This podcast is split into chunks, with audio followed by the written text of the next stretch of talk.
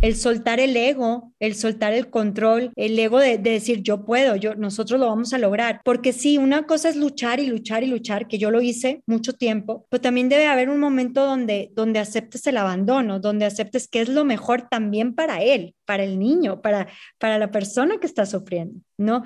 Y a veces tu ego, el querer, el querer como controlarlo todo, no te deja ver más allá, te impide ver que hay más gente sufriendo, ¿no? Y en ese caso, pues era mi hijo.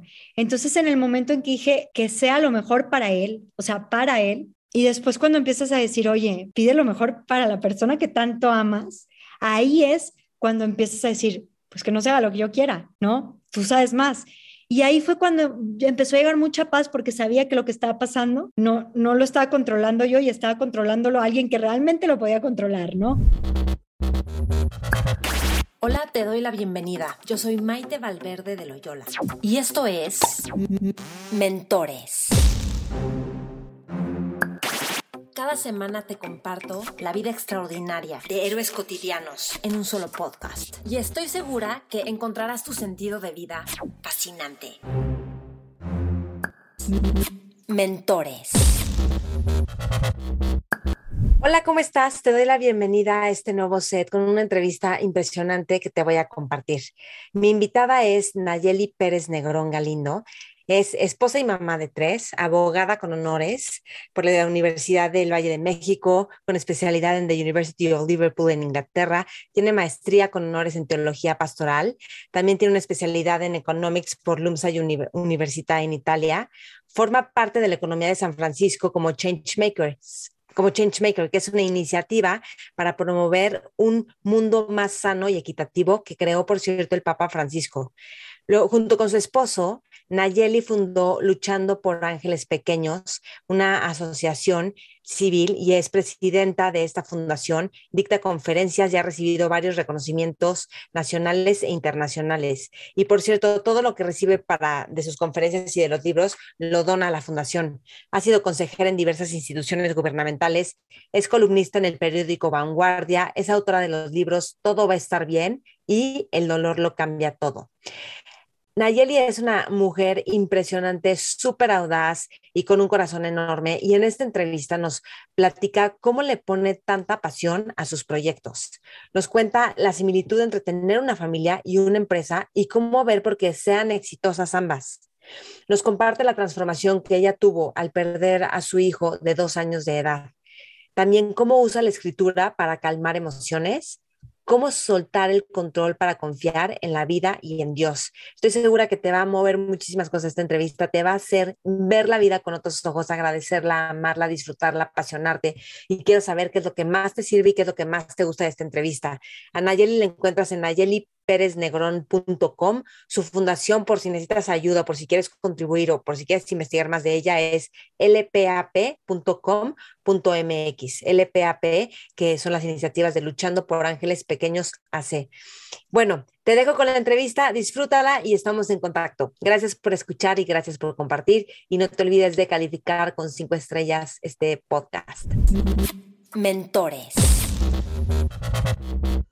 Pues Nayeli, qué gusto que estés aquí en Mentores, bienvenida.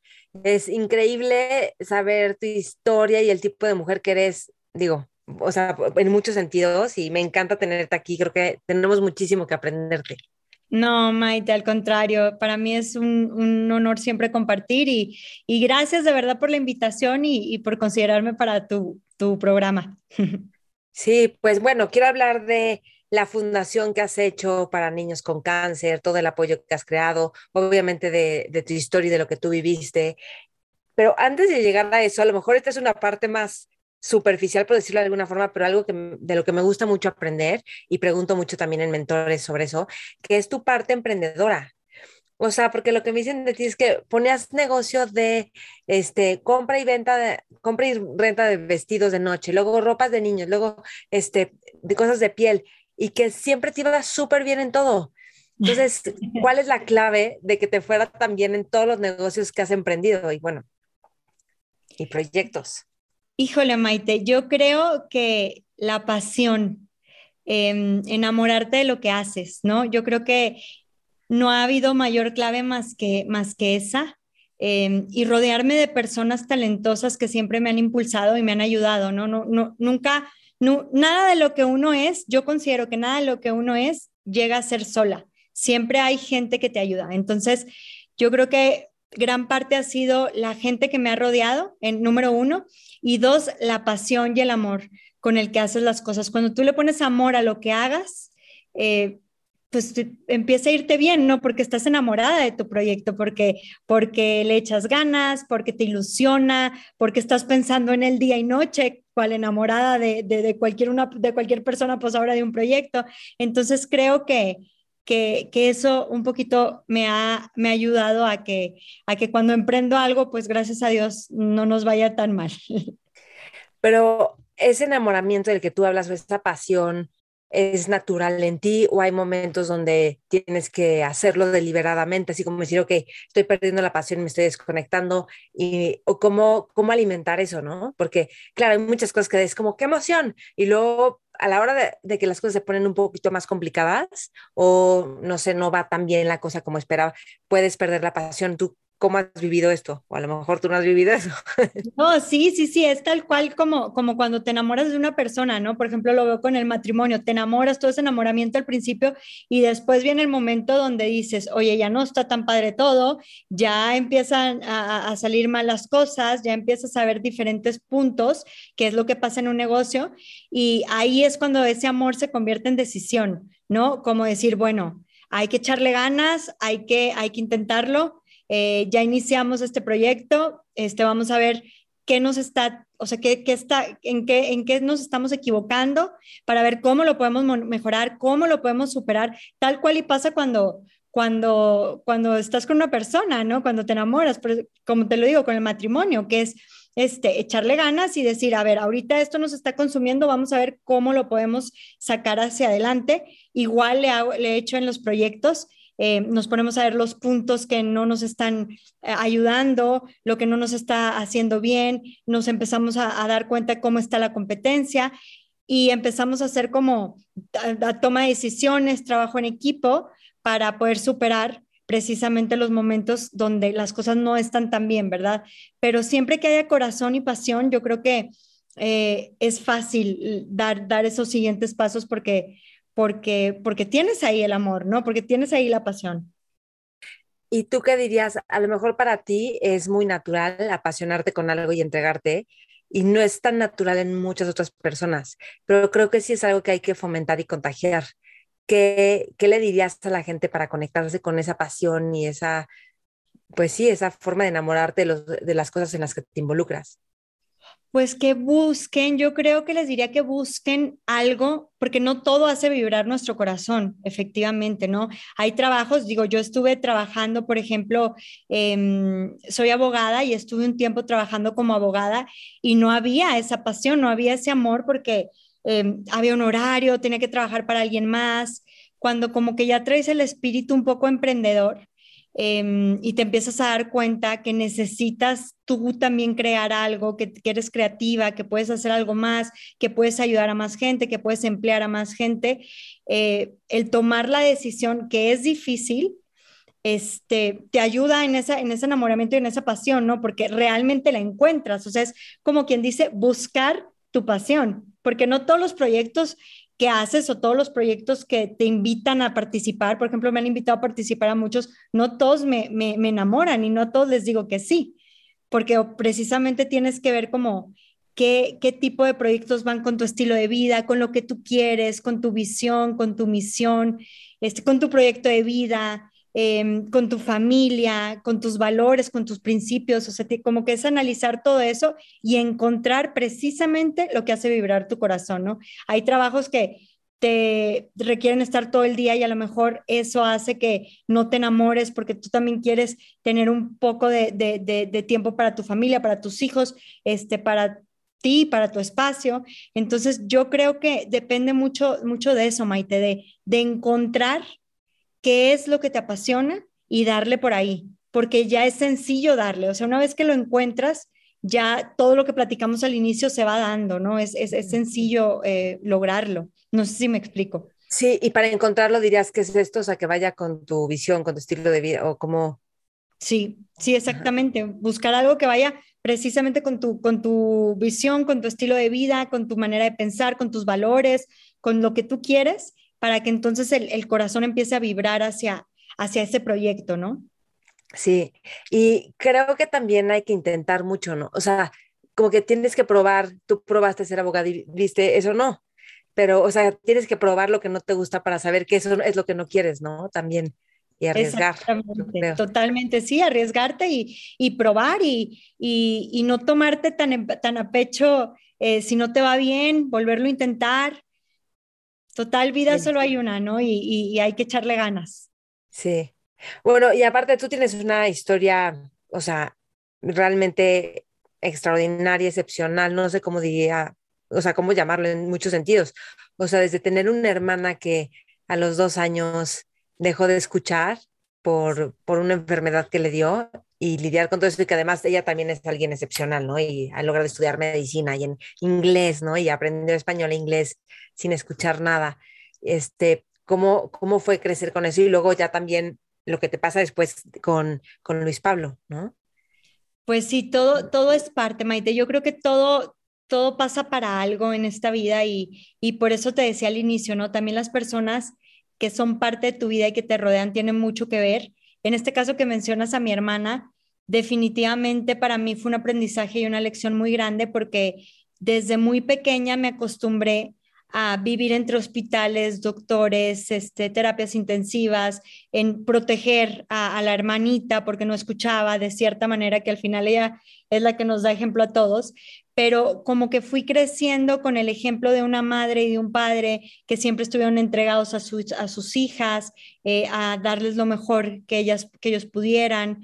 Este, y todo este ejemplo todo lo que fui viendo, toda la fortaleza que veían mis papás, las ganas, el empeño, el amor, obviamente se va quedando en ti desde niña, ¿no? Eh, como dicen, tú vas aprendiendo cuando eres niño de lo que más de lo que ves que de lo que te dicen, ¿no? Es más el ejemplo. Entonces, el ejemplo de mis padres y de, y de, mi, y de mi hermana siempre fue excepcional, de mis dos hermanas, porque la más chiquita llegó después, que también es una niña muy especial.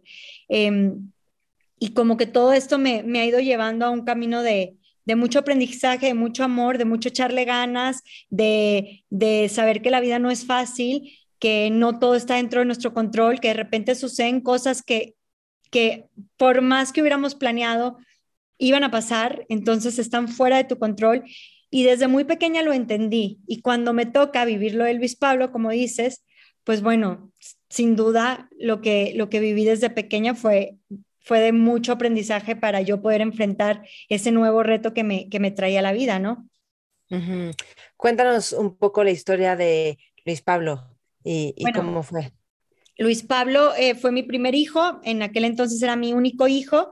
Em, al año de edad... ¿Cuántos años, más o menos? Yo tenía 26 más o menos. Este, no, yo creo que tenía 25 cuando, cuando, cuando tuve a Luis Pablo entre 25 y 26. Este, mi primer hijo, ya sabes, como mamá primeriza, eh, como cualquier mamá primeriza, agobiada de todo. Gracias a Dios, un niño súper sano, un niño perfecto. Al año de edad empieza como con mucha temperatura, con mucha fiebre, a, sentirse muy mal. Este, para no hacerte el cuento largo, lo diagnostican con una leucemia muy grave y nos dicen que aquí en México no lo podían tratar, entonces nos mandaron a Houston y ahí fue donde empieza toda esta nueva historia de vida de la cual yo no tenía, no tenía ni la menor idea que existía un mundo así hasta que entré a ese hospital.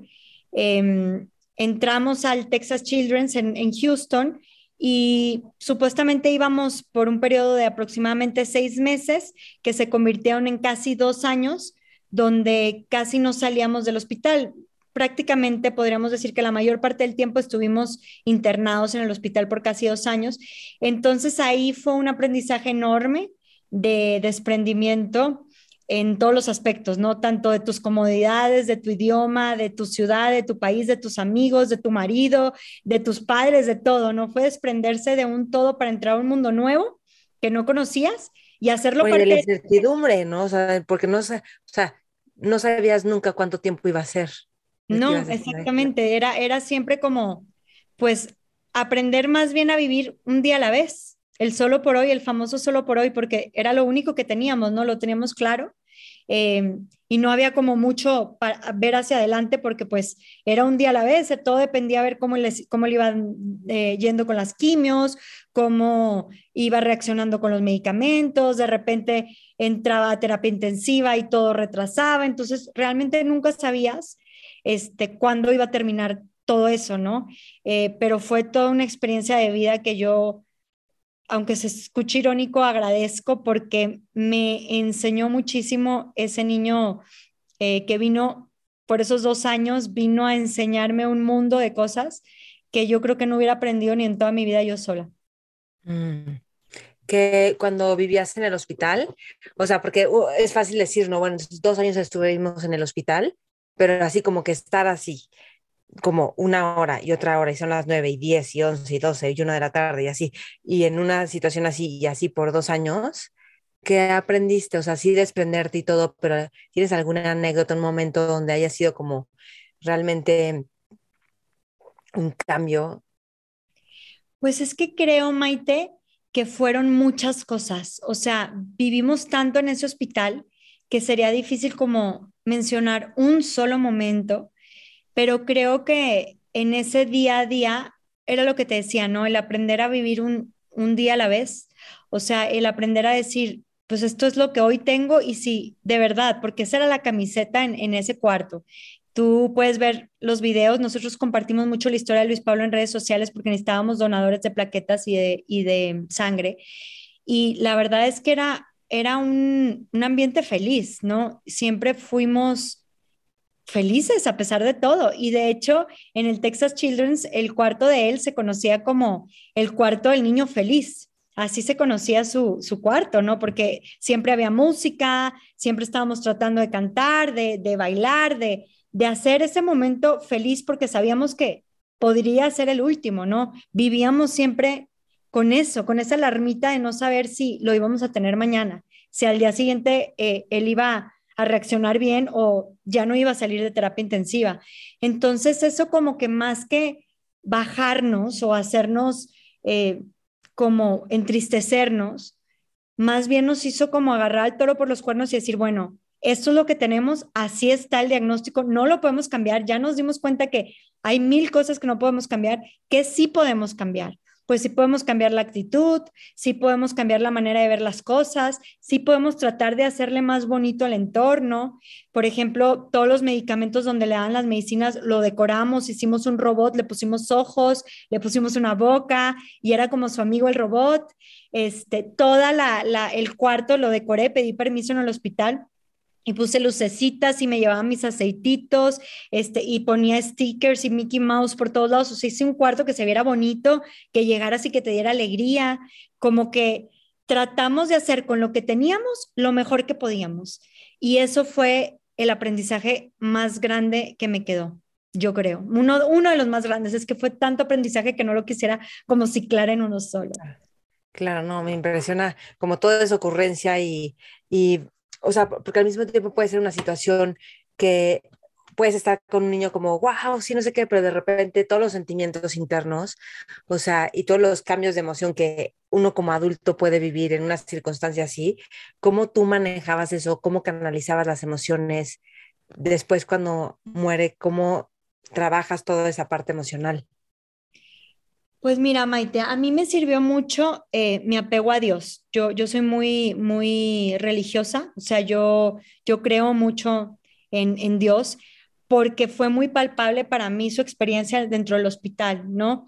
Eh, cuando ya simplemente no tienes nada más que hacer y no tienes de quién más agarrarte. O sea, cuando ya te ves tan pequeña, tan débil, cuando ves que no hay absolutamente nadie en el mundo que te pueda ayudar y que tú realmente no tienes control de las cosas y que por más que quisieras y por más ganas que le echaras, hay momentos en la vida que no van a poder cambiar, como lo es la muerte de tu hijo cuando te dicen se va a morir y que dices, quisiera, ah, o sea, daría todo lo que tengo y todo lo que soy con tal de que esto no pasara y te das cuenta de la pequeñez empiezas, en mi caso, por ejemplo, yo empecé a, a elevar mi fe y a tomarme de lo que tampoco veía, pero sentía, ¿no? Y eso me daba mucha paz. Entonces, a mí el, el, estar cerca de Dios me ayudó muchísimo em, porque en mi soledad me sentía acompañada, ¿no? No es lo mismo un dolor, em, sentir el dolor sola que sentir el dolor acompañada, definitivamente. Y yo sentía un acompañamiento ahí en mi, en mi fe, en mi, en mi, en mi, pues sí, en, mis, en mi religión, en mis creencias. Y cuando él fallece, y también mi esposo, ¿eh? porque te, te, puedo decir que si a él lo escuchas, bueno, él, él tiene tres veces más fe que yo, es increíble, porque lo que vivimos en ese hospital realmente fue, o sea, no podríamos decir otra cosa, ¿no? No, no seríamos muy mal agradecidos diciendo algo más, diciendo que, que nosotros fuimos y que este, alguien más nos ayudó. No, la, la realidad es que nunca buscamos ayuda eh, psicológica en esos momentos, porque estábamos muy en paz, o sea, realmente eh, como que la parte espiritual estaba llena y estábamos muy en paz. Cuando él fallece, obviamente queda esta parte donde, donde hay como un vacío, eh, donde sí, pues él ya no está, ¿no? Y te queda un vacío muy grande. Bien, dicen que el dolor más grande que puede sentir el ser humano es perder a un hijo, simplemente no tiene nombre, no hay nombre para eso, ¿no? Cuando pierdes a, a un papá, eh, pues bueno, o papás eres huérfana, cuando pierdes a tu marido eres viuda, pero no hay nombre para, para perder a un hijo, del dolor tan grande. Entonces, cuando ese dolor tan grande que no, no, no porque estés más o menos preparada o porque hayas vivido más o hayas vivido menos o hayas tenido más tiempo o hayas tenido menos, eh, significa que, que, duele menos, ¿no? El dolor es, es, es, es de verdad intenso.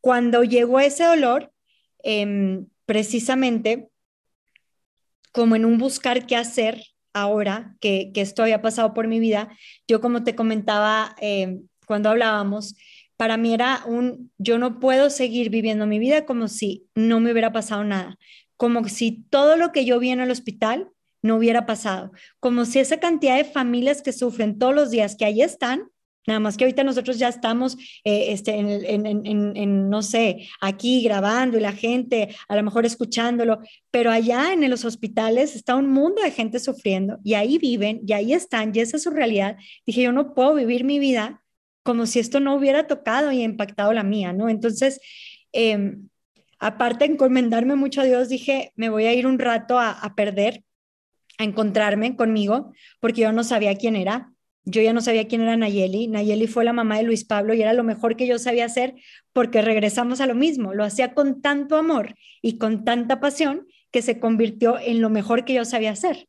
Entonces, cuando yo regreso, de verdad digo, ¿y ahora quién soy? ¿No? ¿Quién soy? Si ya no soy la mamá de, Luis Pablo, él ya no está. ¿Qué voy a hacer de mi vida? ¿Quién era? ¿Me voy a regresar a ser quien era antes? ¿Voy a regresar a los negocios? ¿Qué voy a hacer? ¿No? Entonces, ahí es cuando decido como que algo dentro de mí decía, necesito encontrarme conmigo otra vez para empezar a tomar decisiones y hago un viaje algo largo y muy espiritual a Calcuta, a la India, donde me voy de misiones. Un ¿Cuánto tiempo, tiempo fuiste? Me fui casi un mes.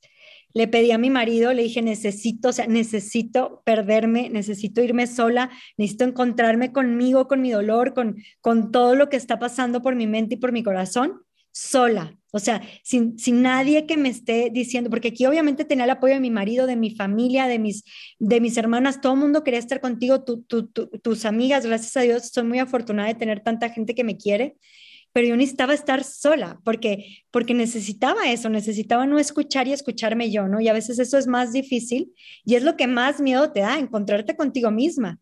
Entonces, así decido, me dice mi esposo, vete, me voy un mes y ahí viví una experiencia muy fuerte en el darme, en el poner mi dolor al servicio de los demás, que cuando regresé de ahí dije, esto es lo que quiero. O sea, em, me di cuenta que la caridad y el poner tu dolor al servicio de los demás hacía una diferencia enorme y que no era lo mismo sentir el dolor así sin sentido que el dolor acompañada. Y cuando tú lo pones al servicio de alguien que está sufriendo, tu dolor se acompaña de cierta manera. Es como el amor. Cuando dos personas que se aman se acompañan, el amor crece. Cuando cuando dos personas que han sufrido se acompañan, ese amor también crece. Entonces me di cuenta de eso y ahí fue cuando dije, esto es lo que quiero y esto es, esto es mi nuevo proyecto de vida, ¿no? Y, y así fue como regresé y mi marido luego, luego agarró la onda y entre los dos sacamos adelante y empezamos esta, esta nueva etapa que fue, que es la fundación. Eh, que es donde apoyamos, bueno, Luchando por Ángeles Pequeños, que es donde apoyamos ahora a niños con cáncer de bajos recursos en toda la República Mexicana. Ok. Ahora, entiendo que con todo esto, la fe se te reforzó y tú hablas de maravilloso lo que vivía y todo eso y que estabas muy cerca de Dios y muy en paz y suena muy bonito, pero al mismo tiempo cuando estás ahí con la incertidumbre, con el dolor, con el, o sea, ¿cómo contactas con esa gratitud? ¿Cómo, ¿Cómo, me explico? O sea, ¿cómo es que te sientes tan en paz? Dices, bueno, es Dios. Sí, pero, no, y lo digo porque normalmente, o sea, tú eres muy sabia, pero normalmente la gente le pide a Dios porque quieres que te ayude, que no pase lo que no quieres que pase, ¿no? Y, y, este, y seguramente tú le pedías a Dios que viviera tu hijo y que se sanara. Y entonces, ¿cómo, o sea, cómo vives todo esto? Me, me pues impacta y, y te lo reconozco. No, no, no. Eh, la verdad es que yo, pues no soy yo. O sea, para mí de verdad es todo este tema de Dios que es el que me ha ayudado mucho y, y, fue un completo abandono. Cuando yo dejé de pelear contra la vida y luchar y simplemente empecé a fluir, a fluir, a fluir. O sea, ya abandonarme, a decir que sea ya lo que tú quieras. O sea, yo, lo, yo, yo, yo ya no puedo más. En ese momento llegó mucha paz porque te das cuenta que, que, estás abandonada en, o sea, en alguien mucho más poderoso que tú, mucho más grande que tú, que simplemente se puede hacer cargo de lo que tú ya no te puedes hacer cargo, ¿no? Entonces, eh, yo creo que esa fue, fue parte de, de, de, mi, de mi manera de hacerlo, el, el, el, el soltar el ego, el soltar el control, el ego de, decir yo puedo, yo, nosotros lo vamos a lograr. Porque sí, una cosa es luchar y luchar y luchar, que yo lo hice mucho tiempo, pero también debe haber un momento donde, donde aceptes el abandono, donde aceptes que es lo mejor también para él, para el niño, para, para la persona que está sufriendo, ¿no? Y a veces tu, tu, tu ego, el querer, el querer como controlarlo todo, no te deja ver más allá te impide ver que hay más gente sufriendo, ¿no? Y en ese caso, pues era mi hijo. Entonces, en el momento en que dije que sea lo mejor para él, o sea, para él, no para mí, porque para mi mamá, pues lo mejor es que esté conmigo como esté. O sea, yo decía, a mí no me importa si me dicen que me lo van a dejar este, en una silla de ruedas, porque era una de las posibilidades, o que a lo mejor eh, va a tener un daño cerebral, o no me importaba mientras estuviera conmigo, ¿no?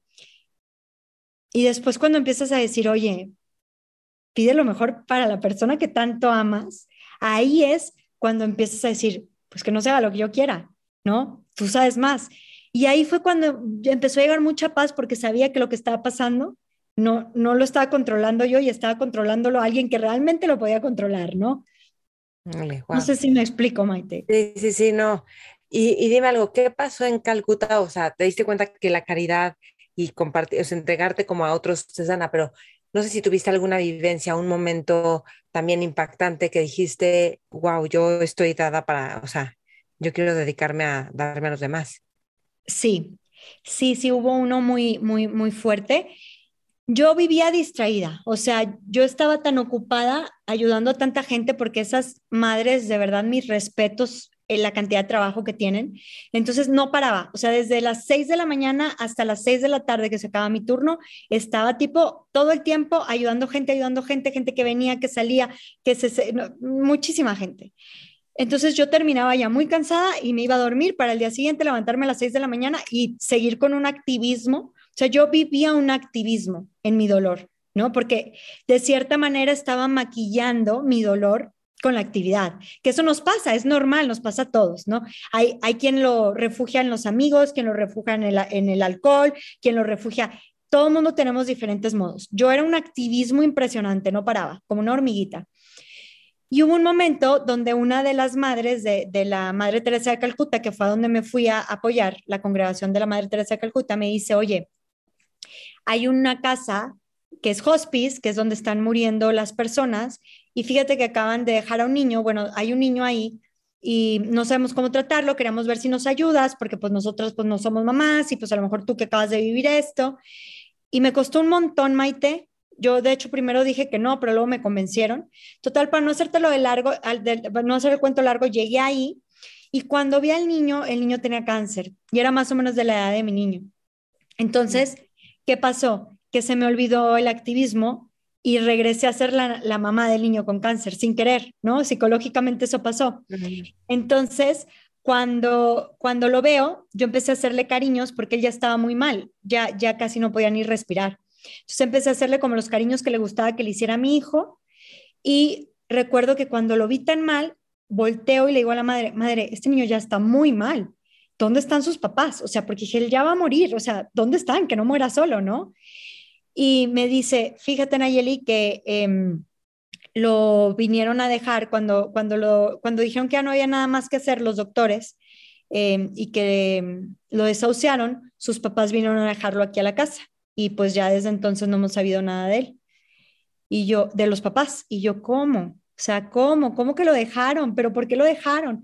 Pues resulta que sus papás vivían en la calle, en cartones, que eso es muy común en la India, tú literalmente vas brincando personas en la calle, familias enteras que viven en la calle en pedazos de cartón, y su familia era una de esas personas que mientras estuvieron en el hospital, pues podían estar ahí, pero luego se salían a la calle a tratar a un niño con cáncer en la calle, a ver quién los apoyaba.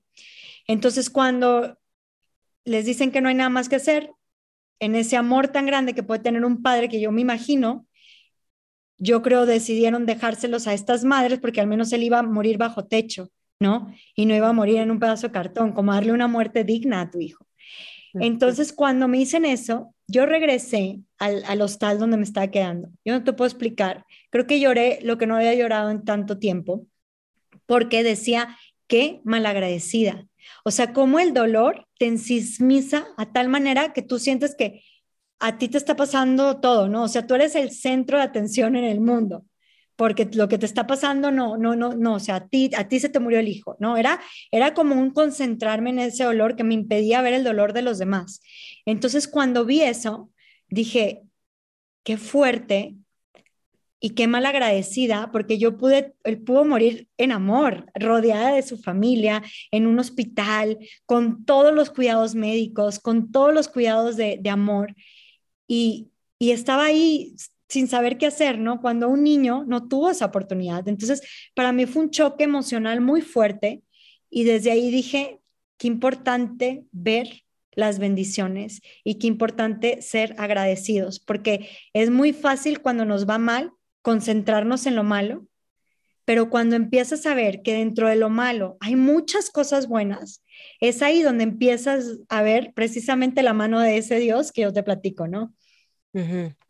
Oye, ¿qué dirías de, por ejemplo, hay mucha gente que le cuesta trabajo ver el dolor de los demás, o sea, que no pueden estar, algo tan simple, una vez invité a un amigo a un curso como de desarrollo personal y después me dijo, no puedo, Maite. O sea, una, cuando la señora se levantó y dijo que algo que estaba confrontando en su vida, no puedo, yo no, no me gusta escuchar esas cosas. Y pues eso no, nos desconecta, ¿no? Y al mismo tiempo, claro, a la vez la gente no quiere sufrir, no quiere escuchar historias feas, ¿no? Pero como, porque al mismo tiempo tú hablas de como el estar presente a los demás, entonces te abre a otro mundo y dejar de estar en ti. ¿Tú qué dirías de esto que te cuento? Que es lo mismo, Maite. O sea, te fijas como en ese comentario hay un poquito de ego también, porque yo no quiero sufrir. Em, y porque yo no quiero ah, ver esa realidad. Y yo estaba ahí, ¿no? Yo, yo vivía una realidad hermosa en mi vida. Yo, yo la verdad que, aunque haya tenido eh, esa experiencia con mi hermana, nunca nos ha faltado nada. Tenemos una familia unida, una familia con mucho amor, nunca nos ha faltado nada, viajes. La verdad es que no, yo, no, yo no tenía ni por qué voltear a ver esa vida, ¿no? Para mí la vida estaba muy bien. Sin embargo, yo no tuve la, la, la opción, simplemente se me presentó. Yo por eso admiro mucho a la gente que lo hace sin haber sentido o haber vivido una experiencia dolorosa, porque no la tiene que vivir para abrir los ojos, porque ya la tiene ahí, ¿no? A mí me la tuvieron que presentar porque yo, yo no la tenía ahí, yo no la hubiera buscado a lo mejor. Entonces, em, decirte que es increíble también cómo nos educan como para vivir felices, ¿no? Pareciera que este mundo no, tú vienes a ser feliz, tú buscas tu felicidad y te educan ahora hoy en día como que todo es felicidad y si no te hace feliz, déjalo y si no, eso no te hace feliz, dale la vuelta. Como, como si quisiéramos, como si quisiéramos evadir precisamente el dolor cuando el dolor es parte de la vida humana, ¿no? El ser humano nace llorando, nace, dolor, con dolor y nace desde el dolor de parto, o sea, naces con el dolor. El dolor es parte de la vida humana siempre. Entonces, ¿qué está pasando hoy en día, Maite? Que dicen tantos psicólogos y tanta gente que, porque ha aumentado el caso de suicidios, por ejemplo, porque no queremos sentir el dolor. No estamos acostumbrados, nos están educando en un mundo donde todo tiene que ser felicidad, todo tiene que ser perfección. Las redes sociales, todo tiene que ser perfecto. El matrimonio perfecto, la familia perfecta, la bolsa perfecta, todo perfecto, ¿no? Y dices, oye, no, o sea, wake up. El mundo también es dolor y también existe y también tenemos que ser realistas y tenemos que verlo, porque eso también nos va a ayudar a educar a niños más eh, humanos, que sepan sobrellevar mejor las situaciones que se están presentando hoy en día y que aparte nos está invadiendo, ¿no? Las guerras, la pandemia, o sea, realmente estamos rodeados de dolor por, para donde voltees, pero pareciera que hay mucha gente que quiere vivir en una cajita y no lo volteó a ver y no lo volteó a ver hasta que lamentablemente te toca y no es así, ¿no? Ojalá podamos eh, simplemente darnos cuenta de que es una realidad y ver sencillamente cómo podemos hacer algo por esa realidad sin pensar en qué nos va a pasar a nosotros, ¿no? claro. Oye, y estando ahí en Calcuta, digo, ya, ya, ya, había muerto la Madre Teresa, ¿no? Sí, Cuando ya. tú estuviste. Y, pero de alguna forma, pues siento que su presencia es así como que está ahí, ¿no? No sé, todo lo que, el legado que ella dejó. ¿Qué aprendiste de la Madre Teresa? Híjole, yo de la Madre Teresa, yo creo que nunca voy a dejar de, aprender, Maite, la leo mucho, soy, me hice muy fan, ya era, de hecho en, el hospital la leía mucho, pero después de haber vivido esa experiencia más, se me hace una mujer increíblemente sabia. Em, y sí, como dice su legado, ahí está, de hecho, cuando tú vas a Calcuta, puedes, pues bueno, estás ahí en, en, donde ella vivió, en donde ella convivió. De hecho, la Madre Superiora había sido cercana a la Madre Teresa Calcuta y nos enseñaba fotos con ella, ¿no? Cercana, cercana. Entonces, aprendes también de, de, de ese legado que ella fue dejando en cada una de las consagradas. Em, y era impresionante porque, por ejemplo, me acuerdo que conocimos su cuarto donde ella vivía en esa congregación y ella eligió el cuarto que estaba arriba de la cocina y era un cuarto pequeñito, pequeñito, pequeñito, el más chiquito de todos y era el más caliente. La India, la India, en la India hace muchísimo calor y no hay, no tienen aire acondicionado. O sea, ellas viven realmente muy, muy, muy humildes. Y arriba de la cocina, todo el calor de, de lo que cocinaban para todas las madres subía. Entonces su cuarto era, o sea, yo ahí me daba, me daba de cuenta que, que sudábamos ahí, ¿no? Porque era el cuarto de arriba, todo el calor se concentraba ahí y ella ahí decidió que pues, ella se quedaba ahí, ¿no? Porque para qué, para qué movía a las demás, ella se quedaba ahí. Entonces vas conociendo a detalle un poquito de más cosas de lo que ella iba haciendo y cómo, cómo esa alma era tan entregada eh, y cómo era tan, precisamente lo que decimos, ¿no? Cómo, cómo llega a ser una persona tan caritativa que se sale de sí misma y ya no piensa ni siquiera en tengo calor, ¿no? O sea, es, increíble el grado de, de caridad que, que, esa mujer eh, vivió y definitivamente gracias a eso hizo todo lo que hizo, ¿no? Eh, la, congregación de la Madre Teresa es enorme, ya está por todo el mundo y ayudan de una manera impresionante, pues, pues se necesita un, liderazgo así y, a una persona como ella, ¿no? Y, las hay, y sobre todo en esos ámbitos hay muchos. Yo he conocido a muchas mujeres consagradas muy, muy entregadas a, su vocación, eh, porque a eso se dedican, a ayudar, y se necesitan mucho, la verdad es, es, es increíble lo que aprendes de ellas. Nunca Creo que la madre Teresa, cuando, porque Nueva York, alfombra roja y fotos y todo, y luego llegaba y decían, denme una escoba, como para aterrizarse y acordarse de quién, o sea, de lo que era su vida.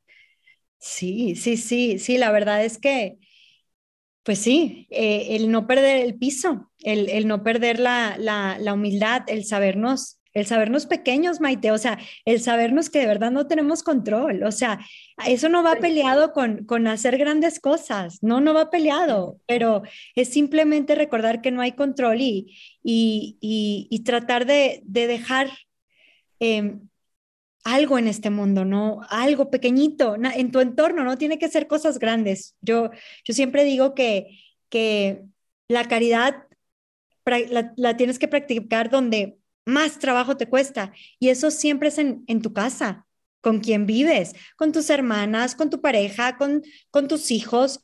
Ahí se practica la verdadera caridad. Ahí realmente eh, sacas tu verdadero yo. El, lo paciente o impaciente que eres. Eh, ahí es donde realmente haces una, una dinámica, es donde realmente puedes sembrar algo, ¿no? Entonces, siempre digo, hay que tratar de... de ¿Cómo tú practicas la caridad así en tu casa? O sea, como un ejemplo. Intentándolo, Maite, todos los días y me equivoco todos los días y vuelvo a pedir perdón. O sea, pero lo que, créeme que lo intento, o sea, con todo mi corazón. Em, por ejemplo, no sé, me voy a ir a, un ejemplo rápido hoy, que eh, mi, mi esposo está estudiando en otro lado ¿no? Está ahorita estudiando su maestría y a veces se te viene el mundo encima. Hoy, por ejemplo, tuve un problema con la fundación. Eh, ahí en mis redes sociales subí, falleció una niña que queríamos mucho. Entonces fue un día duro para mí hoy, fue un día difícil, ¿no? Gracias a Dios tenemos más niños que salen adelante, pero también nos encontramos con los niños que fallecen y son niños a los que tú también les dedicaste amor, tiempo, cariño, ¿no? Entonces fue un día malo para mí hoy y quería hablarle a mi marido y decirle, ya, es que ya, tipo, estoy sola y se vino esto y luego los niños y me gritaron y dije, a ver, él está ya haciendo su parte, tratando también de sacar un proyecto en común. No, si no le estás sumando, no le restes, no, ayúdalo nada más no restándolo, porque ¿cómo lo agobias hablándole hasta allá para quejarte todo lo mal que te está yendo, cuando el pobre no puede hacer nada por ti, porque no va a poder hacer nada desde allá, ¿no? Entonces, por ejemplo, ahí fue un intento. ¿No? De decir, ok, piensa en el otro, no pienses nada más en ti. Y por ejemplo, con mis hijos igual, yo estaba muy triste y, y, se te va la paciencia, ¿no? Y literalmente que estaban comiendo y de repente me dice una, mi niña, yo no quiero comer, no sé qué, no sé qué, no me gusta, y lo avienta.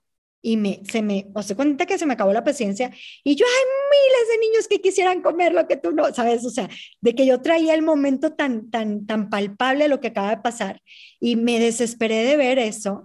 Y, le digo, hay miles de niños, no sé qué, no sé qué, pero perdí la paciencia, me fui y luego regresé y le dije, Luisa, discúlpame, traigo, y es una niña de cuatro años, ¿no? Traigo mucha presión, a mamá le fue muy mal hoy. Y me, me senté con ella a su nivel, le dije, necesito que entiendas, mira, hoy pasó esto con esta niña, imagínate, ella quisiera comer y no puede, necesito que tú entiendas esto, ¿no? Como un poco tratar de de, ponerte en el lugar de la persona con la que estás hablando y hacer que esa persona también se ponga en el lugar, no, no crear enconos, sino más bien tratar de unir todas las experiencias para, para tratar de hacer algo mejor, para sumar, no para restar. Pero te digo, muchas veces me equivoco, sigo en este proceso, ¿no? Pero lo tengo palpable, o sea, es, algo que, deseo conseguir en mi vida, el, el poder lograr esa armonía. ¿Y qué te dijo tu hija?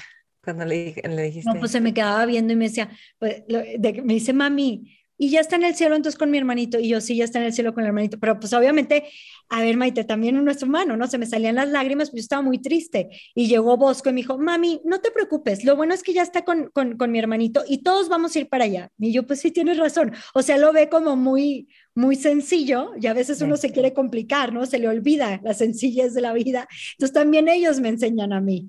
No, si los niños luego sacan una sabiduría que dices, ay, o sea, están cañones. Ellos, ellos en serio te enseñan mucho, es increíble. Y seguro han de hablar con Luis Pablo. No, no hablan con él que te dicen, ay, eh", sí, que los visitó así. No me dicen como que así que los visitó, pero sí, sí hay mucho de que, mamá, eh, hoy le dije a Luis Pablo que no sé qué, no sé qué, no sé qué, o sea, como que hay mucha comunicación y como que lo ven muy normal, o sea, como, ay, qué padre, mi hermanito está en el cielo, y allá está todo bien padre, este, no lo ven como un tabú, es algo que se ha, se ha platicado mucho en esta casa, que es, que es, una realidad, pues a nosotros nos tocó, le toca a miles de familias, lo seguimos viviendo en las fundaciones, entonces lo ven tan normal, Maite, que me acaba de pasar la semana pasada, me moría de pena que me mandaron a hablar de la escuela, porque Luisa, en la clase de religión, les enseñaron que pues había gente que se iba al cielo, ¿no? Y ella empezó, como que la maestra de religión no se dio cuenta y ya empezó a decirle a sus amiguitos, ¿sabían que yo tengo un hermanito en el cielo? Y el cielo está bien padre. Nos deberíamos ir al cielo todos, ¿sabes? Como, como que no supo, en su mente de niña, no supo, eh, yo más bien no supe cómo, no he sabido explicarle, ya, ya obviamente tuve una plática larga y tendida, pero decía, nos deberíamos ir al cielo todos, porque está bien padre el cielo. Es más, dicen que allá están todos los juguetes que queramos. ¿Tú te quieres ir al cielo? Sí, yo me quiero al cielo. Yo también, yo también. Entonces una mamá, una mamá marcó para decirles que qué estaban enseñando en la clase de religión, porque había llegado su niño que ya se quería ir al cielo, porque el cielo estaba muy padre. Entonces, bueno, yo me moría de la pena y le decía a mí, perdóname, digo, en la casa se veía muy normal que a veces se me olvida como que decirles, oigan, pero no es así, o sea, no es para todos los niños, solamente son ciertos niños que traen esa misión yo crecí, ¿no? Yo me hice grande, yo tengo hijos, ustedes tienen esa misma misión. Entonces, bueno, fue explicarle con peras y manzanas, pero sí, realmente lo ven muy normal y le platican y van y lo visitan en donde lo tenemos este, en la cripta, en, en, una, en una, o sea, como es muy natural, pues van, lo visitan, le, le, rezamos, le llevamos a veces un globo, o sea, pues natural como es la muerte, como nacer, ¿no? Pero a veces sí, sí tenemos como un poquito que, que cuidarlo. Sí. Entonces, ¿tú regresas de Calcuta y luego al poco tiempo te vuelves a embarazar? No, fíjate, curiosamente, me dicen, como Luis Pablo había pasado por mucha radiación, este, y él lo único que me pedía era que yo le diera las manos. Cuando él pasaba por radiación, yo lo, yo, yo pues yo vivía con él la radiación. Como quien dice, la radiación me la daban directa a mí. De hecho, me hicieron firmar papeles y demás. Entonces, cuando yo regreso, resulta que regreso muy enferma con un hipotiroidismo muy grave y con un azúcar muy alta, con prediabetes. Este, me dicen, estás tan mal que probablemente vayas a batallar mucho para volverte a embarazar. Entonces, en aquel momento, como que dije, bueno, otra vez, dije, ¿qué aprendí de todo esto? A ver, esto es lo que hay, no puedo controlarlo, entonces vamos a darle frente como se pueda. Eh, fuimos con un especialista en Monterrey que estuvimos viendo y dijimos, bueno, dentro de las posibilidades normales hasta donde se pueda, si se puede y si no, no pasa nada. Al mismo tiempo buscamos la adopción este, empezamos a, meter toda la papelería y todo, porque dijimos, sí está, o sea, sí es nuestra vocación ser padres, ya lo vivimos, eh, y si el hijo viene, pues que venga por donde tenga que venir, ¿no? Entonces, como que los dos lo hablamos, estábamos muy conscientes de eso y dijimos por donde se dé. Em, empezamos como un poco a, intentar buscar eh, ese bebé em, con, con medios como muy naturales y así. Y gracias a Dios, este, como al año más o menos de que ya había pasado todo un año y de que ya andábamos, pues bueno, ¿qué pasó? Sigue y demás. Eh, justo el día que Luis Pablo cumplía un año de haber seguido, me enteré que estaba embarazada, porque de hecho a la misa le dije a mi esposo, no digas nada, porque era una misa de un año donde pues era duelo todavía, entonces le dije, no digas nada porque no quiero que la gente me esté felicitando, ¿no? Ahorita no quiero que me feliciten. Entonces ya después de la misa de Luis Pablo avisamos que, que estábamos embarazados y fue así como nace Bosco y yo ya no me cuidé porque dije, pues dicen que me voy a tardar y que estoy muy radiada y que muy no sé qué. Y a los cinco meses, me, o sea, se cuenta, Bosco tenía cinco meses y me embaracé de Luisa. Entonces, sí, ajá. Te digo, no tienes control. Exacto, sí, wow, qué increíble. Sí, y hay algo importante y es que muchos, muchos papás cuando pierden a un niño se separan. ¿Qué, ¿Qué, los hizo ustedes seguir juntos? Pues ¿O qué hicieron para seguir juntos? Yo creo que también parte en eso que te digo, o sea, lo, diferente que hemos vivido fue el, el, apegarnos a Dios los dos, o sea, decir, no hay que separarnos de ahí, porque el mundo te, te arrastra, ¿no? Y es muy fácil buscar a quién echarle culpas cuando tienes, cuando estás herido, o sea, cuando hay dolor. Y luego esas culpas hieren muy profundo y luego ya no se puede ir para atrás. Entonces, como que tratamos de ser muy conscientes de, de, de apegarnos tanto en el lado espiritual como de intentar cada uno salir adelante como cada quien iba pudiendo. O sea, Luis esto lo platica y, la verdad que yo, yo admiro como lo dice porque es verdad, o sea, él, lo explica como, imagínate que Nayeli y yo nos estaban ahogando en un mar y, y nosotros estábamos intentando salir y como yo también me estaba ahogando, si yo, si yo buscara ayudar a Nayeli, pues nos ahogamos juntos, ¿no? Es un momento donde cada quien tiene que buscar salir a la superficie como pueda porque si no el otro lo ahoga, o sea, en la desesperación que tienes de que te estás ahogando, lo jalas también y se ahogan los dos. Entonces, él lo explica de una manera más o menos así, lo explica mejor que yo, pero, pero es muy cierto, ¿no? En nuestro ahogamiento, como que los dos nos supimos dar nuestro espacio de, a ver, tú lo que tú necesitas y ser muy conscientes de que ambos éramos equipo. O sea, que lo que yo estaba sintiendo, la única persona en el mundo que más o menos lo podía sentir era él, porque era el mismo hijo, bajo las mismas circunstancias, en el mismo momento, ¿no? Entonces, eh, sí nos pusimos como regla no comparar nada, no comparar qué es que yo más o tú menos, eh, y tratar de salir adelante cada quien. Entonces, fue un, creo yo, un acompañamiento silencioso, Maite, durante un tiempo, durante un año, un acompañamiento donde él me veía llorar y me abrazaba, y a lo mejor lloraba junto conmigo, pero no me decía nada más, no me decía hazle así, inténtalo, tú puedes, ¿no? Simplemente respetaba mi sentimiento. Un momento donde si yo veía que él llegaba y, de repente no se levantaba para ir al trabajo, llegaba y le ponía el desayuno y yo me iba a hacer mis cosas. O sea, intentamos como que más que echarnos, acompañarnos a, cada quien como podía, ¿no? Como cada quien lo, lo pudo manejar y después eso, eso nos ayudó mucho para que ya cuando necesitamos hablar y necesitamos este, empezar a decir ahora qué vamos a hacer, fuera más sencillo, porque no nos, no nos habíamos, nos habíamos dado nuestro espacio, ¿no? Que era muy, muy importante. Creo ¿Y yo. ¿Y tú cómo saliste adelante? O sea, ok, tú te vas a hacer cargo de ti, ¿qué es todo lo que hiciste?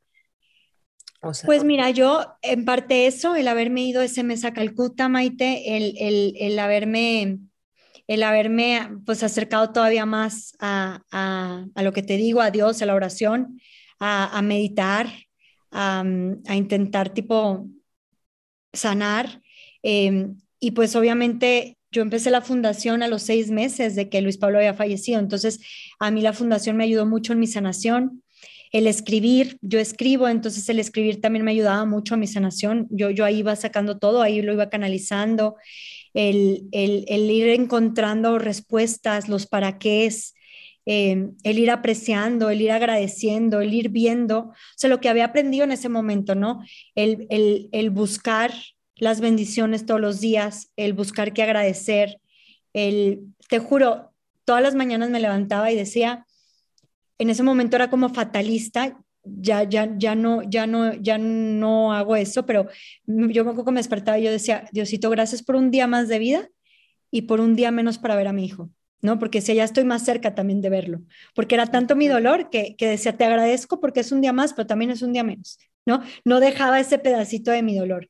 Y después eso ya se convirtió en puro agradecimiento, pero, pero es importante, creo yo, el, el agradecer, si, si en la vida fuéramos más agradecidos, yo creo que la vida fuera, sería diferente porque hay, hay mucho por qué dar gracias. De verdad que, que siempre hay algo por qué dar gracias. Dime algo de escribir, porque ¿qué es lo que tú sientes en escribir? O sea, hay mucha gente que usa el, escribir para procesar, para aclararse, para, para muchas cosas. Tú, para ti, ¿cómo es? O sea, ¿qué es lo que escribes o cómo es tu proceso de escribir? Mira, cuando yo escribo, simplemente, hay veces que escribo solamente como imaginación, como, como, bueno, yo escribo más, por ejemplo, tengo una columna y en mi columna escribo más temas eh, que sean para, para sumar. Regresamos a lo mismo. Todos mis temas son para sumar, son puros temas que tengan que ver con, con el hacerte pensar y reflexionar en, en, ser mejor en algún ámbito de tu vida, ¿no? Eh, y eso me hace que me distraiga, que me concentre en cosas buenas, ¿no? Pero cuando es dolor o cuando ha sido dolor, la manera de canalizarlo es que tienes tantas emociones. Nosotros, yo siempre explico que somos cuerpo, mente y espíritu, ¿no? Entonces, eh, tiene que haber un sano equilibrio entre, las tres, entre los tres ámbitos. Eh, es, es muy sencillo, por ejemplo, si tú no le das alimento al cuerpo, el cuerpo pues se acaba. Si tú no le das vitaminas, si tú no haces ejercicio, el cuerpo se acaba Pasa lo mismo con la mente, con la psicología. Si tú no la ejercitas, si tú no le das alimentos, si tú no le das vitaminas, también se acaba. Y en la espiritualidad pasa igual, ¿no? Si tú no la alimentas, si tú no le das vitaminas, pues también se acaba. Entonces, para, para, lo dicen muchos psicólogos, para tú encontrar una perfecta sanación necesitas un perfecto balance entre esos tres ámbitos. Hay que buscarlo. Entonces, yo creo que al escribir, eh, no haces, bueno, haces de cierta manera, relacionas los tres ámbitos, estás relacionando el cuerpo con tu mano, con tu escritura. Por eso dicen que no es lo mismo muchos psicólogos que escribas en la computadora, que a veces es mejor estarle dando vueltas a la mano. Eh, pero bueno, utilizas tu cuerpo, utilizas tu mente y también utilizas tu lado espiritual, que son los sentimientos. Cuando, cuando tu cabeza y tu corazón no logran tener esa sintonía, porque muchas veces yo creo que te ha pasado, a todos nos ha pasado, que hay veces que piensas una cosa pero tu corazón no lo siente o que tu corazón siente una cosa pero tu cabeza no. Entonces no está en armonía y es un choque fuerte porque pasa mucho en el dolor, ¿no? Te dicen, bueno, pero él está en un mejor lugar. Pues sí, no me importa, pero mi corazón se siente fatal, yo me siento fatal. En mi cabeza sé que era lo mejor para él, pero yo me siento fatal. Entonces no logras como poner en armonía. Cuando tú utilizas el recurso de escribir, logras asentar los sentimientos y logras asentar la cabeza. Al principio, a veces, cuando ponemos a las mamás a escribir, por ejemplo, a la fundación, no tiene ni siquiera sentido lo que están escribiendo, pero conforme van eh, como un poco, mm, ¿cómo te diré? Como pasando em, la escritura, o sea, como un día más, un día más, que, que van desarrollando más la habilidad de escribir, cada vez va siendo más equilibrada su escritura. ¿Y, lo vuelven a leer entonces? Sí, sí, sí. Y es mucho más equilibrado. Entonces te estás dando cuenta cómo precisamente tus sentimientos y tu cabeza se van asentando y los les vas dando, les vas, los estás sacando, les estás dando una salida dentro por, por, medio de tu cuerpo, ¿no? No se están quedando dentro de ti, están, se están, están saliendo a un papel. Entonces hay gente que le hace muy bien hablarlo con psicólogos que también hace el mismo efecto, pero hay gente que no, que nos gusta más pues sacarlo así, ¿no? Entonces es como dependiendo cada persona. Ahora, tengo otra pregunta. ¿Cómo rezas? ¿Cómo es tu proceso de oración o meditación?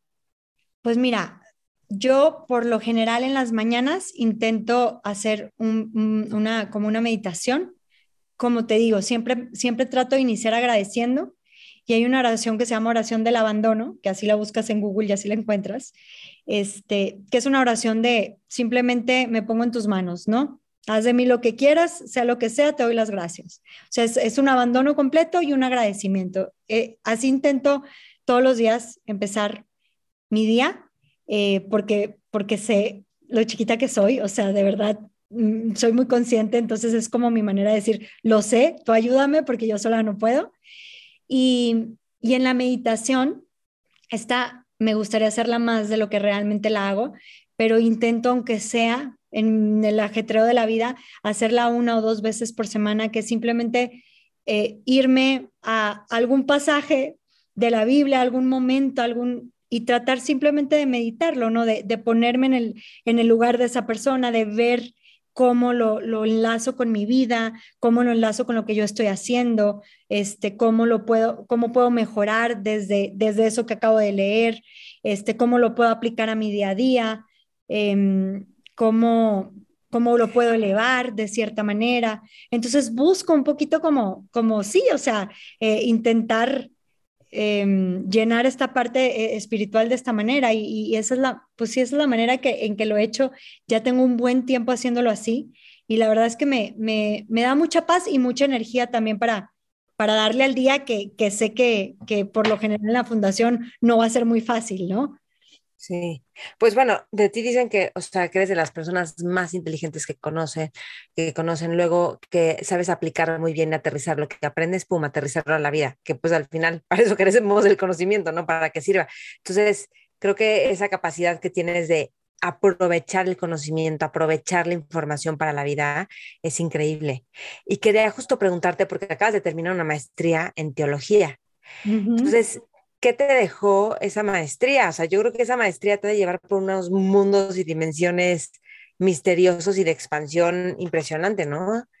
Sí, Maite, la verdad es que la, terminé, como dices, hace menos de un mes y fue como que en la pandemia dije, necesito ponerme a hacer algo, todo estaba en ceros, la fundación no le llegaban apoyos, em, no había gente en el hospital, estaba como todo muy parado.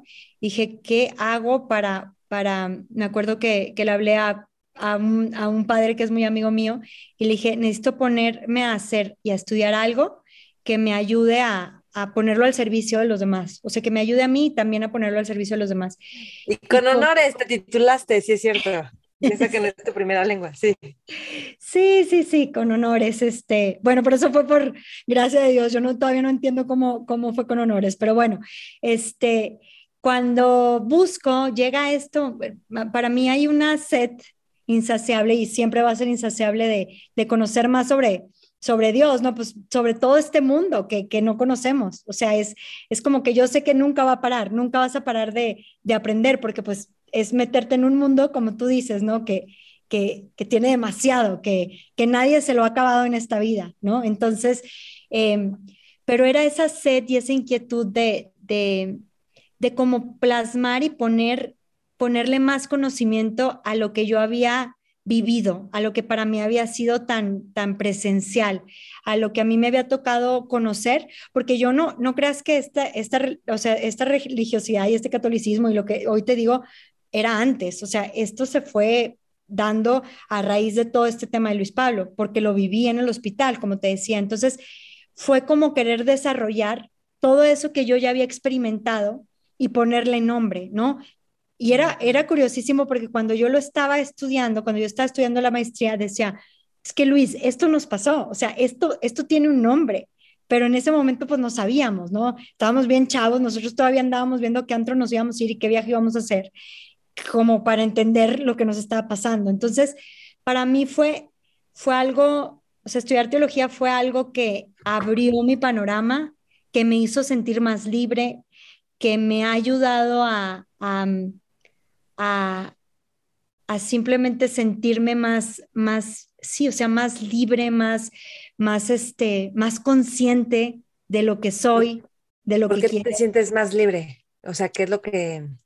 Porque me dio libertad conocerme, Maite, o sea, me dio libertad con, ponerle nombre a lo que yo vivía, a lo que yo decía no existe. O sea, es que esto no puede existir, es que esto no puede ser. Me dio mucha libertad como poner mis, o sea, mis sentimientos y mi razón, equilibrarlas. Decir, ah, es que esto es hasta, hasta, hasta hay pruebas científicas de todo esto, ¿no? O sea, poderme meter tanto a decir, esto sí pasó, por más de que mil gente no lo quiera, no lo quiera ver o no lo quiera, no lo quiera asimilar, el, el, el, hecho de yo poderlo estudiar y poderle poner un nombre y poderlo, me dio mucha libertad, porque siempre estaba al lado de que, ¿y si será? ¿Será o no será? ¿O será mi imaginación? O sea, pues normal, ¿no? El lado humano, porque... Pero el tema de Dios, ¿te refieres a tu imaginación? El tema, de, todo, teológico, de Dios, de espiritualidad, de, de si hay un más allá, de si, mm, si hay o no hay, si me explico, todos los temas teológicos, eh, cuando los estudias y ves que traen toda una serie de investigaciones y de pruebas y de ciencia y de gente científica que dice, pues yo no soy religioso, pero no sé cómo pasó esto, toda esa clase de, cosas en las que te adentras en la maestría, a mí me ayudaron a sentirme muy libre, o sea, a decir, pues soy muy libre creyendo en lo que creo, ¿no? Claro. Eh, ¿Cómo qué estudios viste que dijiste, wow, esto, o sea... Esto es, ¿no? O pero sea, ¿qué, qué, casos que, o qué te marcó? A lo mejor estudiaste algo que dijiste, wow, y que hay evidencia de esto. Es que todo, o sea, en serio, en serio fue mucho, fue, fue demasiado lo que, lo que aprendí en esa maestría, los temas son muy profundos. Yo creo que como para un poco resumirlo y no adentrarme tanto,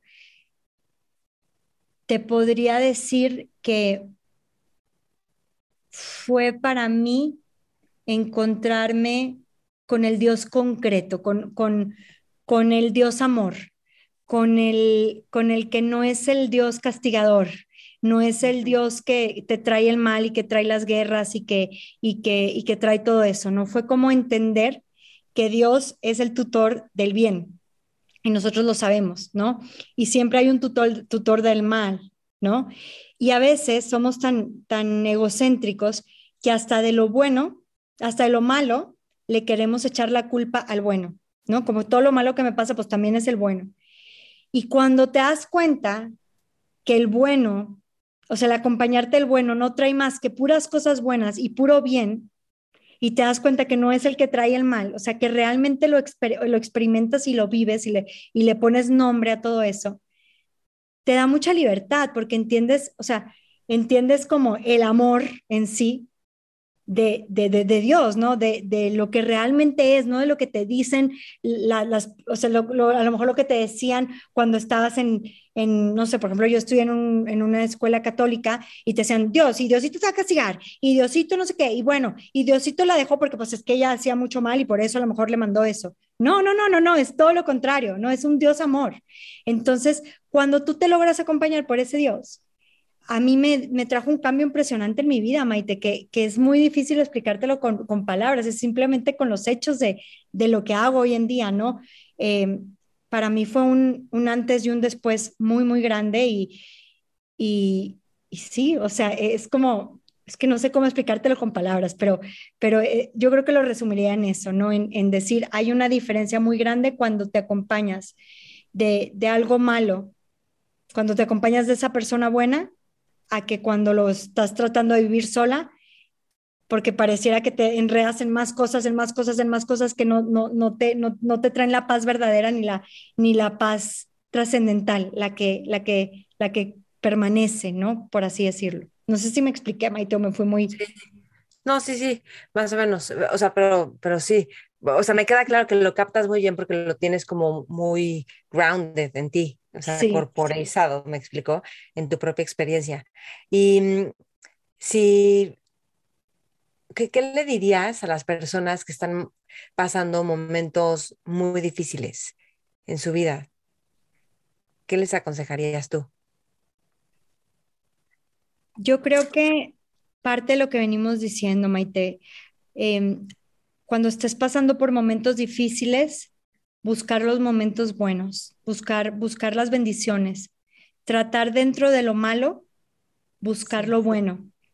Em, ser agradecidos, tratar de, tratar, tratar, simplemente tratar de agradecer, ¿no? Como te digo, yo a veces nada más agradecía el hecho de, gracias por un día más y un día menos, o sea, pero agradece, agradece algo, porque eso te hace consciente, ¿no? Y eso, y eso te hace como, como pues sí, ser agradecido te hace abrir tu corazón. De alguna manera abres tu corazón un poquito más allá de, de en el, en el dolor y en el a mí, solo a mí, solo a mí, no quiero ver más allá. Eh, yo creo que empezaría por eso, Maite, por abrir el corazón y por ser muy como tratar de ser muy muy perceptivos de qué nos quiere enseñar ese momento, de, de cuál es el aprendizaje. La vida como dice, no hay un dicho que dice, en la vida se, a veces se gana y a veces se pierde. Yo digo que ese dicho lo he como conceptualizado a, a veces se gana y a veces se aprende, nunca se pierde, es que nunca hay pérdida, o sea, siempre va a haber aprendizaje. De todo lo que nos pasa en la vida hay aprendizaje. Entonces, el aprendizaje no puede ser malo.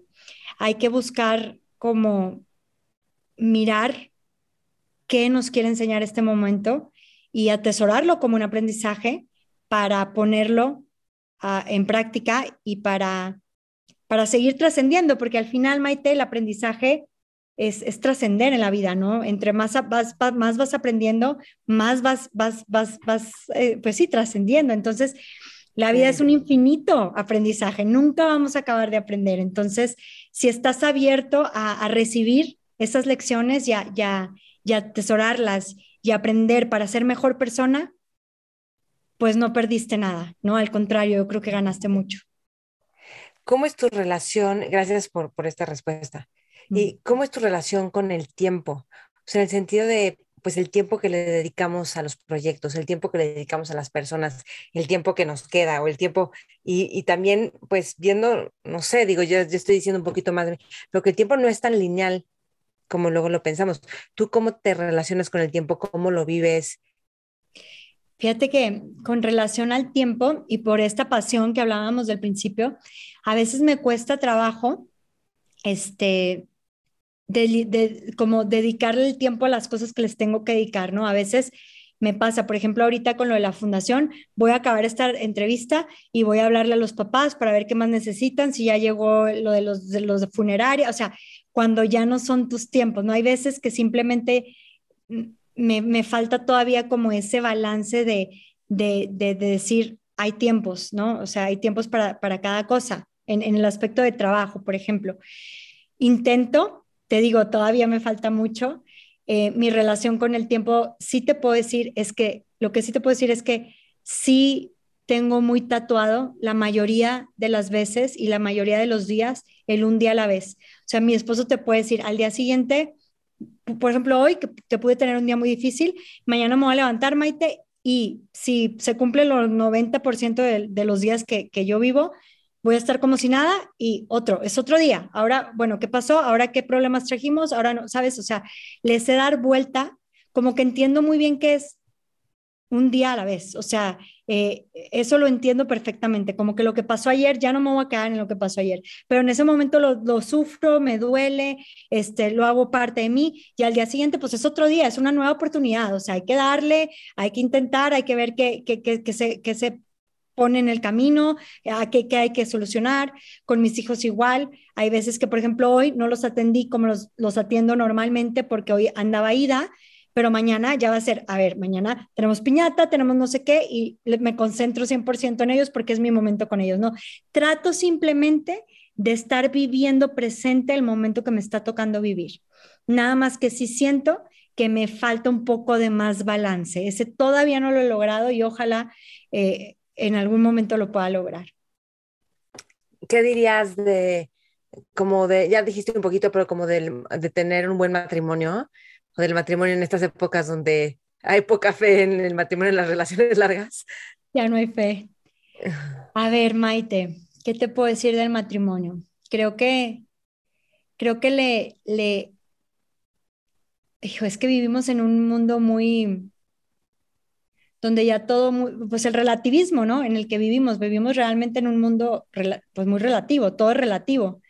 Em, el dolor es relativo, todo es relativo, todo parecía relativo y creo que en, ese, en este relativismo hemos dejado de darle la importancia que tiene el matrimonio, porque de ahí, de ahí salen los futuros, no sé, los futuros papás, los futuros niños que van a la escuela, que pueden llevar un arma, salen los futuros niños que llegan a la escuela y van a hacer bullying. Eh, o sea, en el matrimonio nace todo, todo, todo, todo el futuro, ¿no? Y si bien es cierto que no lo puedes controlar, creo que, que sí es importante en el día a día tratar de, de volver a darle la importancia que tiene. O sea, si tú has puesto tu vida, tus planes, todo lo que tú eres, para combinarlo con los de otra persona, tiene que llegar un momento donde recuerdes que esa fue una decisión cuando estabas enamorada, porque a veces mucha gente se casa enamorada ¿no? Se casan, es lo que estábamos platicando, te casas enamorada porque lo estoy viviendo, yo ahorita estoy ya en la etapa de muchos divorcios con, con mis amistades y, y, todo es, pues es que estaba enamorada, pero ya no, pero es que cambió, pero es que no sé qué, pero es que como e, esa cultura de desechar, ¿no? Porque ya no me hace bien, ya no me hace feliz, ya no, ya no, ya no le veo, ya, ya va, ¿no? Y, y yo sí creo que el amor llega a un punto en el matrimonio, yo ya tengo 13 años de casada, y sí creo que llega un punto donde es una decisión, ya no es ese sentimiento, ya no es un, es un enamoramiento loco, es una decisión como en tu negocio, ¿no? Tú decides si sigues o si cierras, pero si quieres que tu empresa sea exitosa, tienes que seguir a pesar de todo lo que te va a venir, de todos los, los, los malentendidos que va a haber, de la gente que se te va a ir, de todo lo que trae una empresa, que todas las empresas exitosas conllevan muchísimas cosas malas, tú lo sabes, ¿no? Todos han pasado por crisis, todos han pasado por momentos malos, pero han creído en la empresa, han estado ahí, le han dado frente. El matrimonio lo podemos ver así, como una empresa, ¿no? que va a haber momentos de crisis, va a haber momentos donde ya la quieres cerrar, donde ya la quieres mandar para otros lados, pero hay veces que tienes que permanecer, como lo haces como una empresa, para que al final sea exitosa, ¿no? Hay que aguantar de repente tantito también y, hay que buscar la manera de, ¿cómo buscas en una empresa? Pues hay que capacitar a los empleados, porque en esto lo estamos haciendo mal. Pues bueno, hay que capacitarnos nosotros en este matrimonio, porque en esto lo estamos haciendo mal, ¿no? Es, es lo mismo. Y, y, yo creo que es muy importante, Maite, como para cerrar, recordar que eh, la familia es la es, o sea, el puesto de madre o el puesto de padre, siento que es el único puesto vitalicio, ¿no? Eh, en la empresa de la familia. Y el sueldo, el sueldo en esta, en esta empresa es el amor, es solamente el amor. Entonces, em, no va a haber nada más que llene ese espacio más que tu, o sea, el propio amor que le dedicas a esa familia, ¿no? El tiempo, la dedicación. No va a haber como X me despidieron y luego, no, o sea, el, daño que haces en la familia, pues ahí se queda. Entonces, sí, como intentar verlo así, como, como, como esa empresa, como todas esas empresas exitosas que vemos hoy en día, pues igual un matrimonio, ¿no? No va a ser fácil, pero pues no todas las empresas son exitosas tampoco. Y dime algo, que ya, sé que ya vamos terminando y además más que tienes cosas que hacer, ay, qué farma. Pero, em, ¿qué buscas enseñarles a todas las familias de la fundación y a los mismos niños con cáncer? Como hace ratito dijiste de escribir, ¿qué más? Pues más que enseñarles, como que simplemente busco estar, Maite, este, eh, busco ser de utilidad, busco, busco servir. Eh, busco escuchar, no busco como yo enseñarles algo, o sea, eh, les damos apoyo psicológico, les damos el apoyo que se necesita, medicamentos, em, pero yo en lo personal, y te lo puedo decir mi, mi equipo, no, no busco más que ver en qué puedo servirles, ¿no? En qué puedo ayudarles, en qué puedo, en qué puedo ser como un poquito de consuelo. Y, y yo creo que eso es, es, es, básicamente en lo, que, en lo que me concentro realmente ahorita, en esta época de mi vida, con la fundación. Em, yo creo que el trabajo fuerte, el trabajo de, poner, eh, ya sabes, todo, porque pues una fundación requiere mucha estructura, eh, requiere mucha, muchos KPIs, requiere mucho, mucha inversión de tiempo, de, esfuerzo. Yo creo que todo eso lo hace en gran parte mi marido, que, que él nos ayuda mucho, él es, él es muy brillante para, para, para formar todas estas empresas. Entonces el equipo que hacemos yo creo que, que es muy valioso porque él, él, se encarga de esa parte. La gente que tenemos en la fundación es gente muy valiosa, es gente que está muy capacitada, es gente que sabe hacer su trabajo. Entonces, ellas siempre están con propuestas nuevas de cómo vamos a hacer esto, cómo vamos a lograr tener más beneficiarios, cómo vamos a poder ayudar a más gente.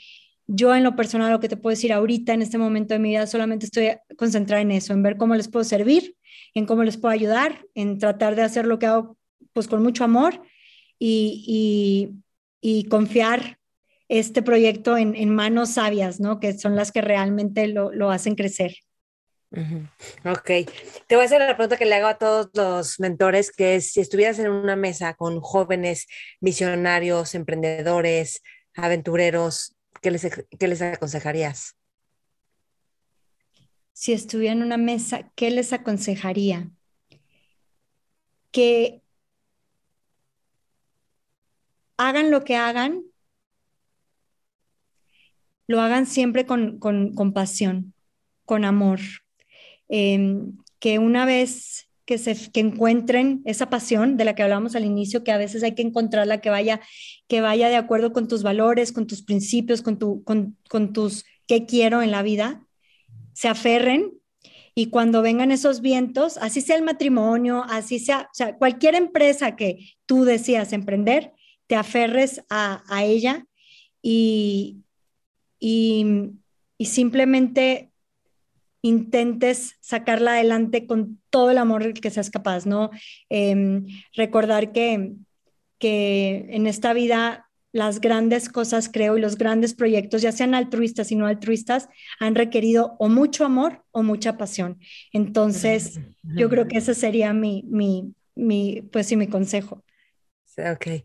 Y una cosa, curiosidad, ¿a quién le recomendarías estudiar una maestría como la tuya de teología? Ay, a todos.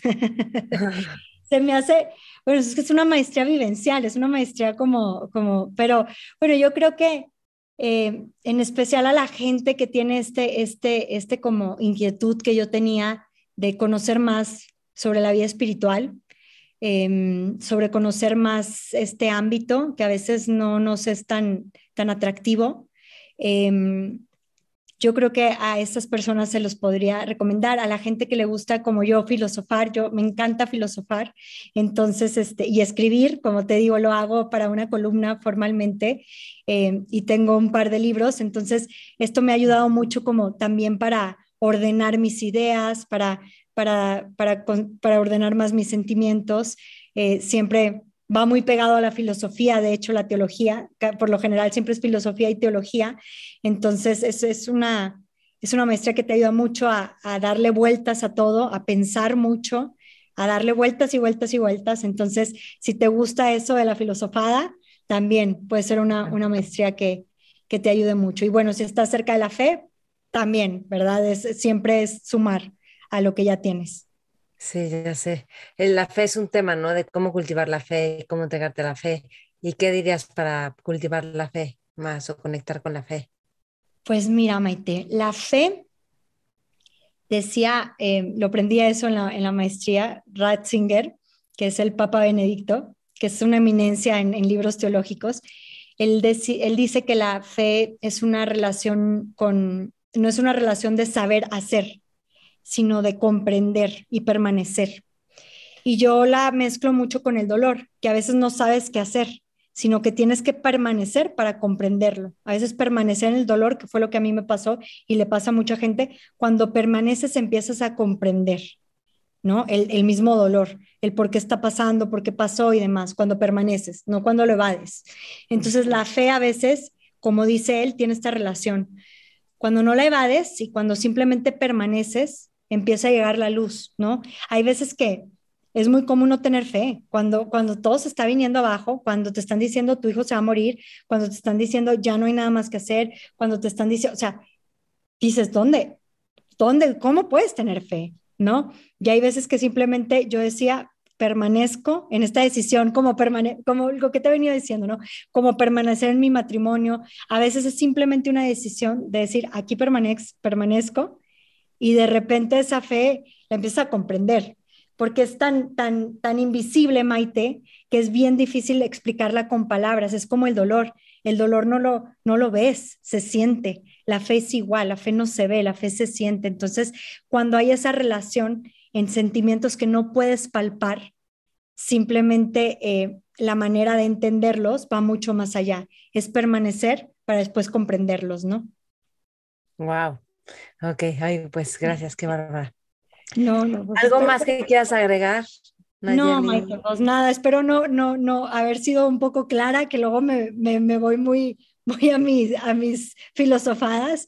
Este, espero haber sido clara y, y, nada, eh, nada más agradecerte por este espacio y espero que la gente que lo escuche pues se lleve algo, algo de motivación, em, algo de, de, simplemente querer hacer algo, ¿no? Para, para dejar un granito de arena donde estemos. No tenemos que hacer grandes cosas, no tenemos que hacer fundaciones, no tenemos que hacer cosas eh, inimaginables. Es simplemente empezar por donde, donde estamos, ¿no? Con lo poquito que tenemos. Oye, ¿al Papa, Juan, al, al Papa Francisco lo conociste o solo lo viste en un momento y ya? Sí, Maite, tengo la bendición de trabajar para la economía de San Francisco, que es un proyecto em, convocado por el Papa Francisco. De hecho, en septiembre me voy a, Italia. Vamos a estar con él en una, en una reunión de varios jóvenes de Latinoamérica y de toda Europa, bueno, de todo el mundo, básicamente. Este, yo estoy en el lado de, de Changemakers, este, y haz de cuenta que estoy en el core team y, y, ayudo, estoy ayudando precisamente a que toda esta juventud traiga ideas nuevas para crear una economía más justa donde haya más, em, sea más inclusiva, ¿no? Que, que, que, que a la hora de crear empresas y de crear eh, negocios seamos más conscientes en pensar en el trabajador, no solamente en el dinero, sino que cuando el trabajador está feliz y el trabajador está en paz y en armonía en tu empresa, él va a redituarte más, él va a hacer mejor su trabajo, pero necesita sentirse una persona querida, una persona a la que, es importante, no solamente un número dentro de la empresa. Entonces estamos tratando como de, crear propuestas para poderlas, eh, pues, eh, sí, transmitir a más, a más y más empresas alrededor del mundo. Ahí vamos, poco a poquito, ya tenemos tres años trabajando en esto y, pues bueno, por eso es que me ha tocado ahí conocerlo de, de, vez en cuando. ¿Y qué es lo que más has aprendido de lo que es lo que más te ha llegado de él? De él, Maite, su humildad. Es un hombre increíblemente sencillo y para estar en esos grados, fíjate, yo ahora que estoy ahora en, en este mundo de, de, la teología y de la iglesia y de los pues te das cuenta que es como, es humano, ¿no? Es, es, una, es, tan humano como, como gobierno, por así decírtelo, como cualquier empresa. Em, encuentras la gente que, que, se marea, incluso con esta religiosidad y con esto, eh, esta, esta humildad, encuentras las personas dentro de, del, del, de este ámbito que también se marean, ¿no? Que, que, que el poder los envicia un poco, por así decirlo. Encuentras de todo, como lo encuentras en todos lados, ¿no? Eso es algo muy normal, también pasa en la iglesia. Y algo que me impacta y que, y que, y que, y que veo mucho en él es eso, que, que, que a pesar de, de, ser quien es, que es una figura muy importante a nivel mundial, ¿no? Em, si lo quieres ver nada más así, sin verlo como, como alguien, como en el aspecto religioso, es simplemente pues la cabeza del Vaticano, de uno, de un país, ¿no? De, de algo tan importante, él siempre se mantiene sumamente humilde, al grado que no juzga. Hay gente que, que, luego dice, es que yo soy muy humilde, pero está juzgando, y él no juzga, él, él está buscando cómo construir. Ha estado eh, tratando de implementar alianzas con gente musulmana, abrió las puertas de la economía de San Francisco a gente cristiana, gente musulmana, gente de otras religiones, para que también fueran parte de este movimiento. No cerró las puertas, al contrario, está abierto a, entender que, que, todos nos necesitamos, ¿no? Que, que, que, todos nos necesitamos de todos. Entonces, eso, eso me llama mucho la atención, su humildad y la manera de, de ver el mundo, de decir, todos somos hermanos, todos, no importa tu religión, no importa eh, de dónde vengas, no importa nada, ¿no?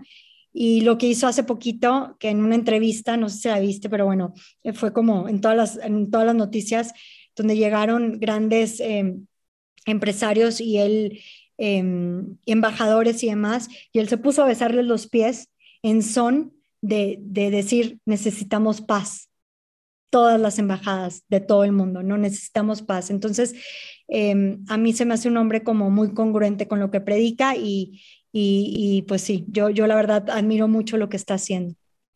Vale, wow. Qué padre que está cerca de él. Bueno, y tú también estás aportando un montón ahí. Empezando por tu tiempo y dedicación y generosidad. No, pues. Nayeli, pues gracias. Oigan, para todos, nayelipereznegrón.com. Ahí está, bueno, toda tu información y redes sociales que quieras dar. Sí, este, me encuentran como Nayeli Pérez Negrón en todas las redes sociales, Instagram, Facebook, Twitter, LinkedIn, todos lados. Este, y las redes de la fundación que son LPAP, AC, también por si alguien requiere ayuda, este, también sepan dónde nos pueden encontrar, ¿verdad? Ok, LPAC. LPAP, es este, Luchando ah. por Ángeles Pequeños. Ah, sí, que por cierto son las iniciales también de Luis Pablo, ¿no? Sí, Luis Pablo Aguilar Pérez Negrón, por eso las pusimos así, LPAP. Sí, sí, sí, ay, sí. No, aquí la voy a poner yo en la descripción la, de la fundación, por supuesto. Ok, ay, pues Nayeli, qué bárbara, qué padre platicar contigo. Gracias por tanto que estás contribuyendo, dando, por usar tu vida para, para generar un mundo mejor, sin importar el nivel de dolor que has podido vivir. Increíble. No, muchas gracias. Pues como ahora sí que como dice la Madre Teresa Calcuta, ¿no? A veces creemos que lo que hacemos es solo una gotita en, en, el mar, que realmente yo siento que es solamente una gotita, pero ese mar sería menos sin esa gota, ¿no? Se necesita. Entonces es solamente hacer lo que cada quien pueda dentro de nuestras posibilidades.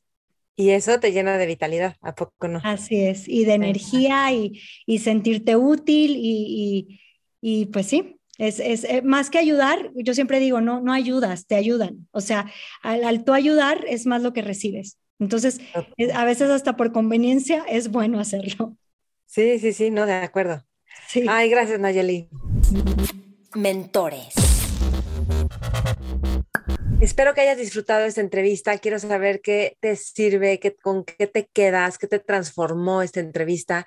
Ya sabes que estamos en todas las redes como Mentores con Maite, yo como Maite Valverde de Loyola, y cada siete semanas empezamos Mentores Lab. Entonces no te pierdas Mentores Lab. Son libros que vamos leyendo, discutiendo, haciendo ejercicios increíbles para llevar los temas del libro a nuestra vida diaria y llevar nuestra vida al siguiente nivel, a expresar nuestro potencial. Entonces, bueno, ahí te espero en Mentores Lab, es una delicia, me fascina, siempre somos otro. O sea, todo el año que estuvimos leyendo, todo el año y medio que llevamos en Mentores Lab es espectacular cómo nos ha transformado muchísimas formas de pensar, de tomar decisiones, de vivir nuestra vida. O sea, es una maravilla, así que no te lo pierdas. Muchas gracias. Comparte este podcast y esta entrevista con otras personas, ayúdame a crecer, califícalo con cinco estrellas en iTunes, ponle me gusta en YouTube y ayúdanos a hacer esto mucho más sólido y más grande. Gracias, como siempre, y hasta pronto. Mentores. When you need mealtime inspiration, it's worth shopping Kroger, where you'll find over 30,000 mouthwatering choices that excite your inner foodie. And no matter what tasty choice you make, you'll enjoy our everyday low prices, plus extra ways to save, like digital coupons worth over $600 each week. You can also save up to $1 off per gallon at the pump with fuel points. More savings and more inspiring flavors make shopping Kroger worth it every time. Kroger, fresh for everyone. Fuel restrictions apply.